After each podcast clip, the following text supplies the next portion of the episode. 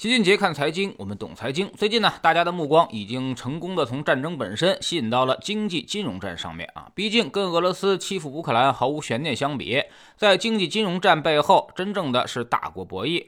那边刚说把俄罗斯部分银行剔除出 SWIFT 系统，那么这边呢就加息到了百分之二十，维持金融稳定。昨天呢，国际指数公司 MSCI 也公告，将就应如何在 MSCI 指数中对待俄罗斯股市寻求意见。也就是说啊，可能将 MSCI 俄罗斯指数从新兴市场中分出，重新分类为独立市场。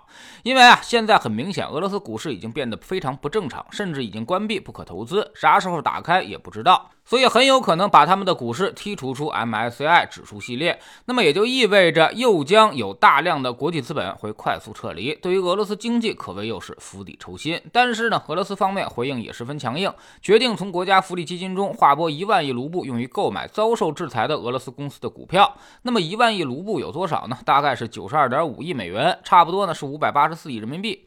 这个钱啊确实不多，但在俄罗斯应该是够用了，因为他们的股市总市值也就不大啊，差不多之前是五千亿美元，前几天一暴跌呢，这只剩下了三千亿美元了，所以这个钱相当于三十分之一，而且是只买那些遭受制裁的公司股票，应该是够用了。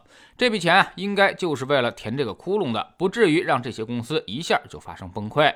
另外呢，大俄还出了一招，已经草拟了一份暂时限制外资退出俄市场的总统令。就是说啊，当前这种形势之下，外资公司不得不考虑除了经济因素，还有政治的因素。这个新的政策呢，就是为了给那些准备退出俄市场的外资企业权衡利弊的机会。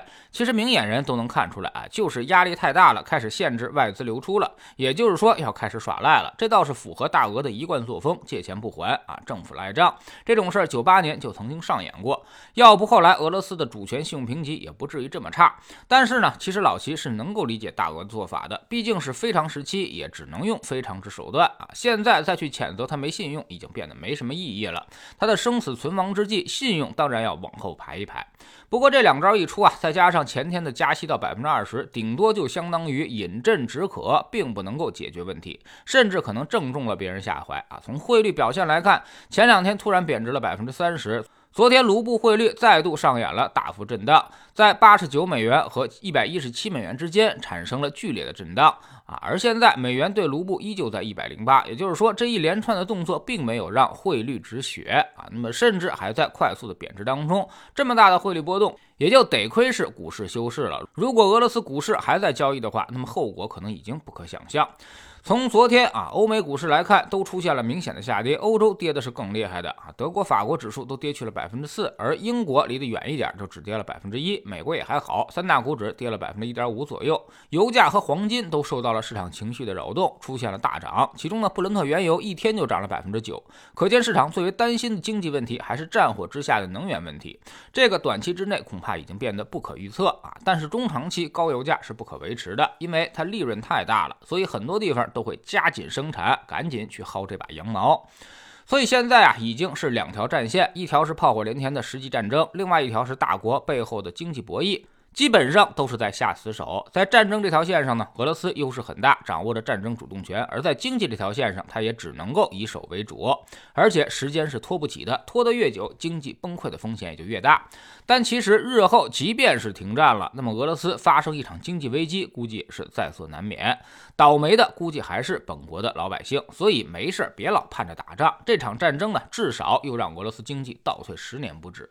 对于我们来说啊，最好的方式就是别趟这趟浑水。现在其实跟我们关系并不是太大，这里面呢也没什么好人。美国人呢一直都给我们的发展设置障碍，而俄罗斯看似友善，但其实呢跟俄罗斯做买卖，我们就从来没有占过便宜。历史上的破事儿就别提了。所以还是那句话，闷头求发展，高筑墙，广积粮，缓称王才是大智慧。让他们互相折腾去吧。折腾几年回来一看，咱们经济又上了一个新的台阶，而且这次无论是战争还是经济战啊，那么其实都跟我们关系并不太大，顶多也就是油价的高企对我们造成一定的短期冲击，估计呢一两个月就会过去，大家呀不必太过于悲观。全世界越乱，我们越安全，就越是对我们的经济发展有利啊，外资呢就会往我们这儿流。当然也希望他们早点完成谈判啊，尽早结束战争，好好发展，把人民生活水平搞上去，似乎比什么都强。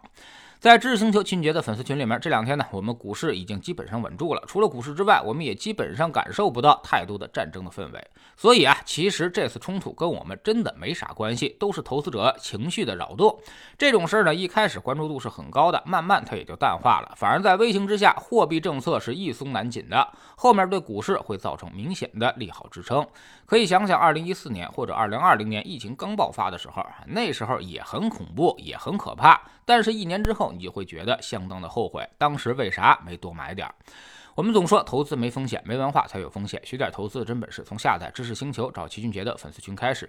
新进来的朋友可以先看《星球置顶三》，我们之前讲过的重要内容和几个风险低但收益很高的资产配置方案都在这里面。在知识星球老齐的读书圈里，我们正在讲雷军创业小米的经历。昨天说到了小米在二零一五年前后出现了一次较大的问题啊，口碑下滑，销量也下滑，各条业务线全部都爆发出了问题。